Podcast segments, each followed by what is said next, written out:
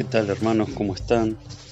Eh, es un gozo para mí poder comunicarme con ustedes por medio de este medio. Así que en primer lugar un gran saludo para todos ustedes. De que Dios les esté animando, fortaleciendo y protegiendo en, en todo este tiempo.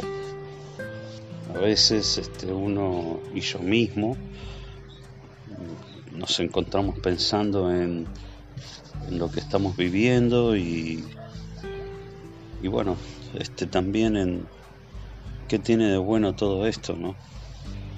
¿Qué es lo que Dios está queriendo que aprendamos? ¿Qué es lo que quiere sacar de bueno de todo esto? Porque la palabra de Dios dice que a todos los que le aman, todas las cosas le son para bien. Entonces uno a veces se pregunta, ¿dónde está el bien? En este tiempo. Yo quisiera reflexionar con ustedes en algunos versículos que están en el Antiguo Testamento con una frase al comienzo, ¿no? Que dice el coronavirus nos has hecho nos has hecho el favor de recordarnos algunas cosas. ¿Qué cosas el coronavirus nos hizo recordar? Bueno, la primera cosa es que Dios es soberano. el coronavirus nos hizo recordar de que el Señor permite y hace las cosas que Él cree que son eh, mejores, ¿no? A veces con el tiempo naturalizamos tantas cosas que pensamos que al fin y al cabo todo depende de nosotros y no del Señor. Isaías 45, 21 dice, proclamad y hacerlos acercarse si entren todos en consulta. ¿Quién hizo oír esto desde el principio y lo tiene dicho desde entonces, sino yo Jehová? No hay más Dios que yo, Dios justo y salvador, ningún otro fuera de mí.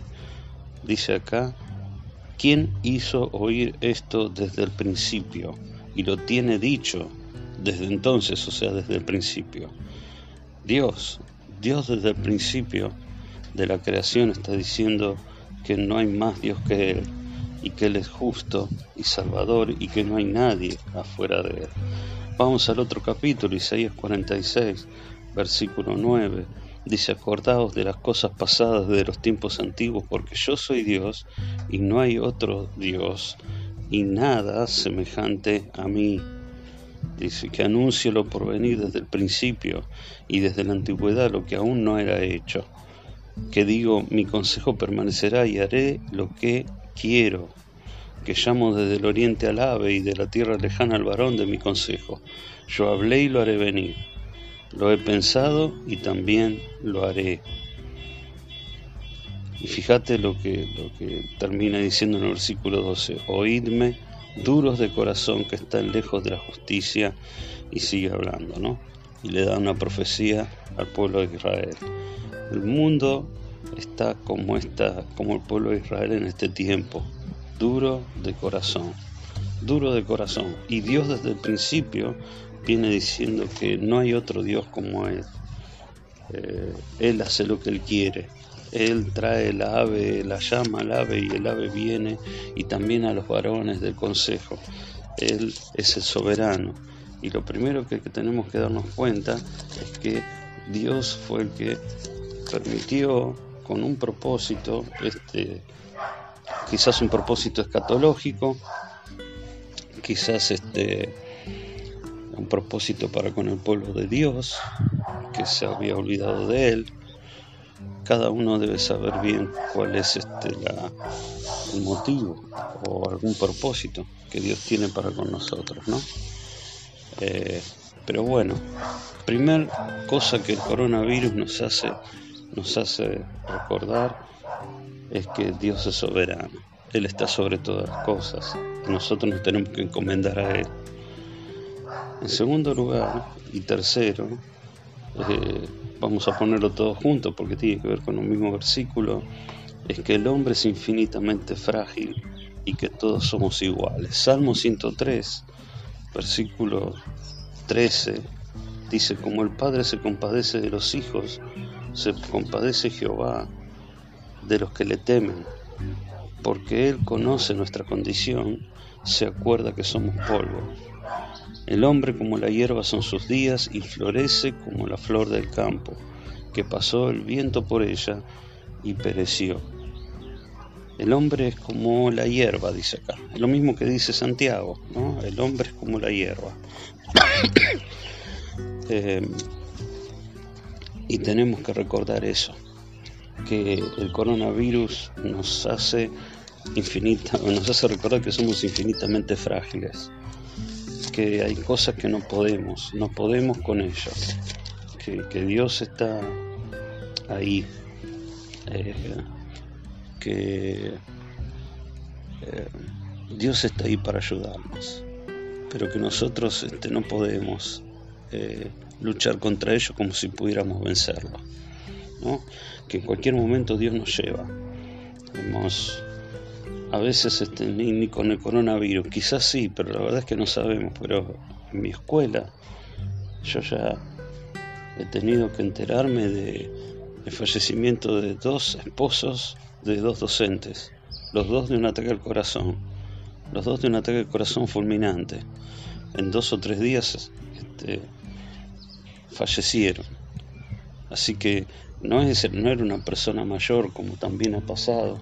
Por ejemplo, algunos padres o madres o suegros que han pasado la eternidad, sino que estas personas no tenían más de 50 años este, y Dios ha determinado que ha terminado sus vidas de un día para el otro prácticamente. Dice que la tercera cosa es que todos somos iguales para Él. Y ayer este, buscando otro versículo para, el mensaje que tenía que dar en mi iglesia, eh, encontré Eclesiastés 9. Dice, todo acontece de la misma manera a todos. Eclesiastés 9.2. Un mismo suceso ocurre al justo y al impío, al bueno, al limpio y al no limpio, al que sacrifica y al que no sacrifica, como al bueno, así al que peca, al que jura como al que teme el juramento. Todo acontece de la misma manera a todos. Hermanos, todos somos iguales. Ustedes piensan que, bueno, sí, el pobre puede sufrir, pero este, los ricos no. No, los ricos también han sufrido esto y quizás, quizás no han sufrido en la salud, pero no han sufrido en su economía. Este, el mundo está sometido a esta pandemia y cualquiera ahora este, puede llegar a, a poder sufrirla, esta enfermedad. Por eso hasta que no llegue la vacuna estamos todos en peligro, porque la vacuna no mira cómo está vestido o no mira su billetera antes de contagiar, antes de contagiar a una persona, ¿no? Si esa persona tiene las defensas bajas, va a entrar y lo va a contagiar. En cuarto lugar, otra cosa que el coronavirus nos nos ha hecho el favor de recordar es que orar es indispensable. Acá mismo, en el Salmo 105, dice, Gloriados en su santo nombre, alegres el corazón de los que buscan a Jehová, buscad a Jehová y su poder, buscar siempre su rostro. Miren, este, muchas personas, muchos hijos de Dios, este, lamentablemente han demostrado un terror, no, no respeto ni temor, un terror con este tema del coronavirus. Para todos ellos y aún para nosotros, el consejo de la palabra de Dios es que busquemos el rostro de Él. Y eso nos tiene que llevar eh, a alegrar el corazón de saber de que tenemos un Dios que nos escucha, un Dios que está pendiente de las cosas que nos ocurren, eh, de lo que necesitamos, de, de que necesitamos confiar en Él, que necesitamos esperar en Él, que necesitamos pedirle a Él de su protección. Dice que siempre busquemos el rostro de Dios y que lo busquemos continuamente que nos acordemos de las maravillas que Él ha hecho. Somos sus hijos y somos su pueblo y creo que muchos de nosotros quizás orábamos solamente en la reunión de oración, ¿no? O oramos antes de bendecir los alimentos.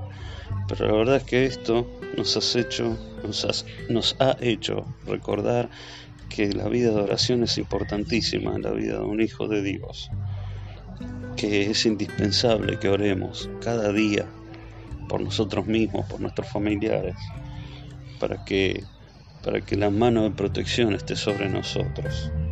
En quinto lugar, eh, otra cosa que hemos podido recordar es que la Biblia nos da esperanza. Si damos vuelta a la hoja en el Salmo 103, de versículo 2, dice, bendice alma mía Jehová y no olvides ninguno de sus beneficios. Él es quien perdona tus iniquidades y el que sana todas tus dolencias, el que rescata del hoyo tu vida y el que corona de favores y misericordias, el que sacia de bien tu boca, de modo que te rejuvenezcas como el águila. La esperanza. La esperanza la tenemos en la palabra de Dios. Estamos llenos de beneficios. Dice que Él nos perdonó, dice que Él nos sana, dice que Él nos rescata, dice que Él nos corona de favores y de misericordias, Él provee para nuestras cosas, para nuestras necesidades. Dice que Él es el que sacia de bien tu boca, o sea que Él nos llena de satisfacción.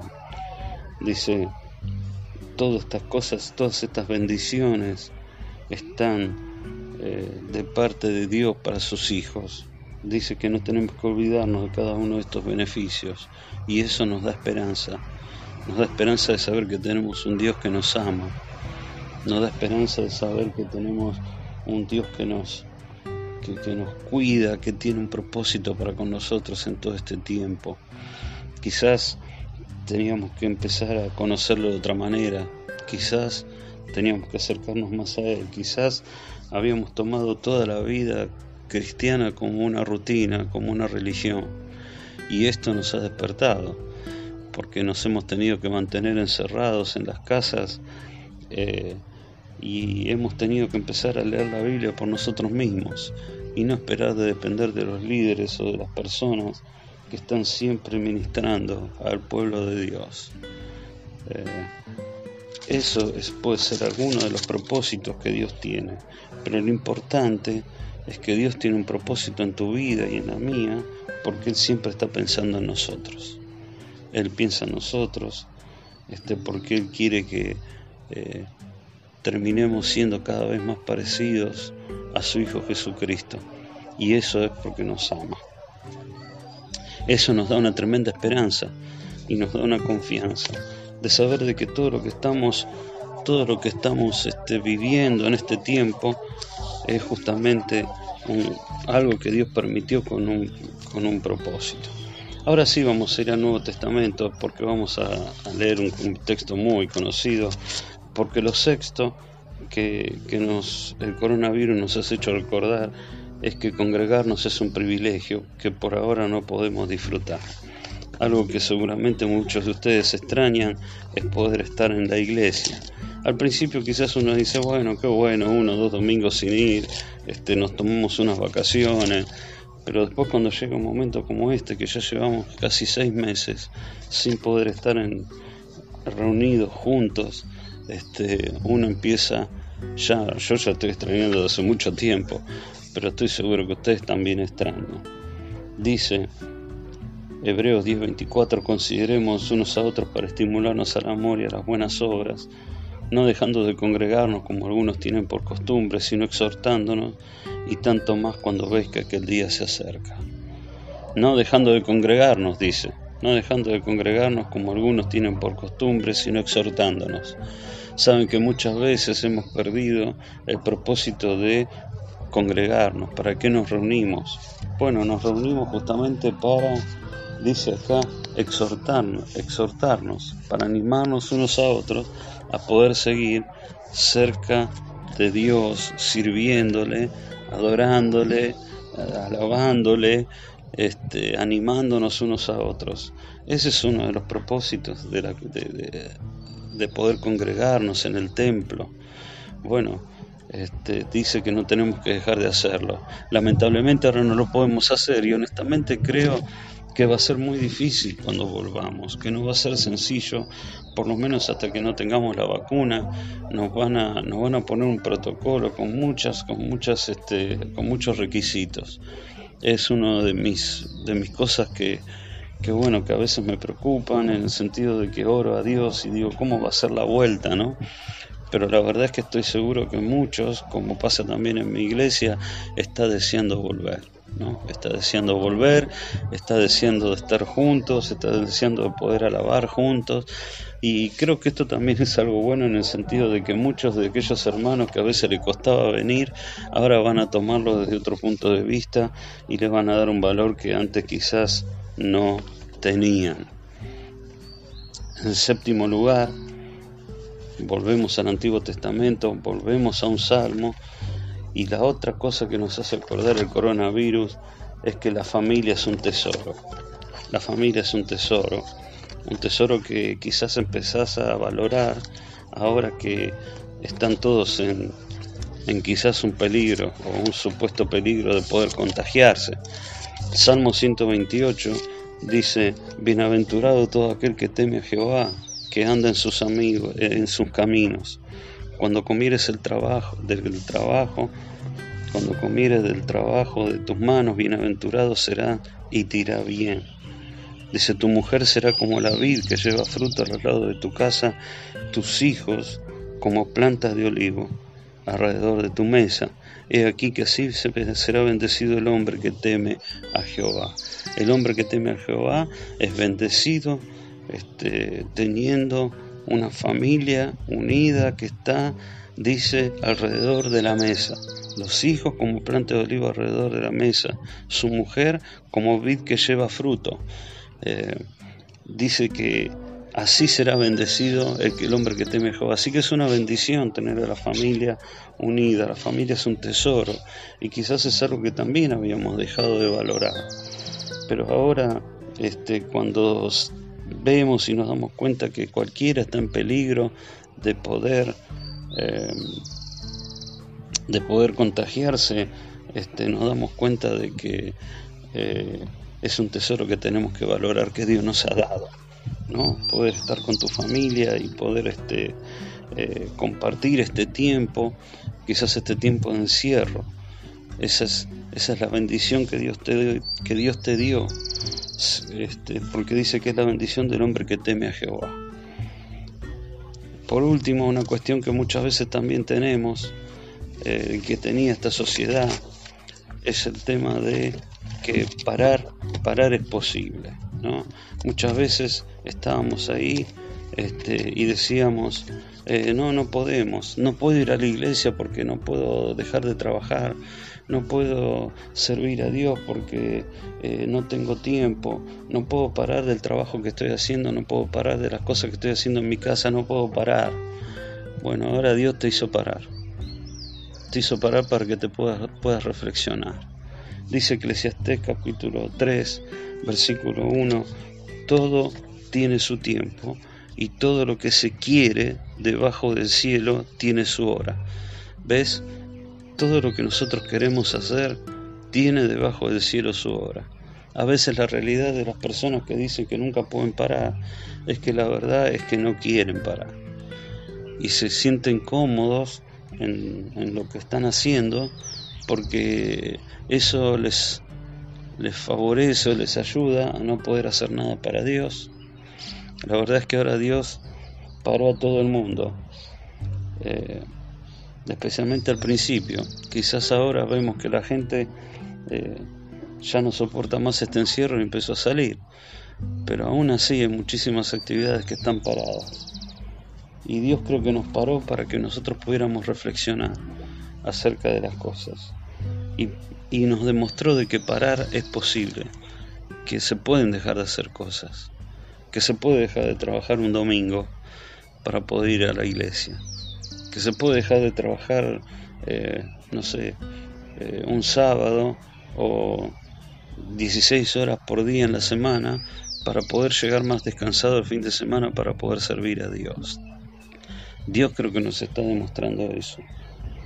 Y hay algo este, que está también acá en el capítulo 3 de Eclesiastés que quizás eh, nos hace pensar cómo puede ser esto, ¿no?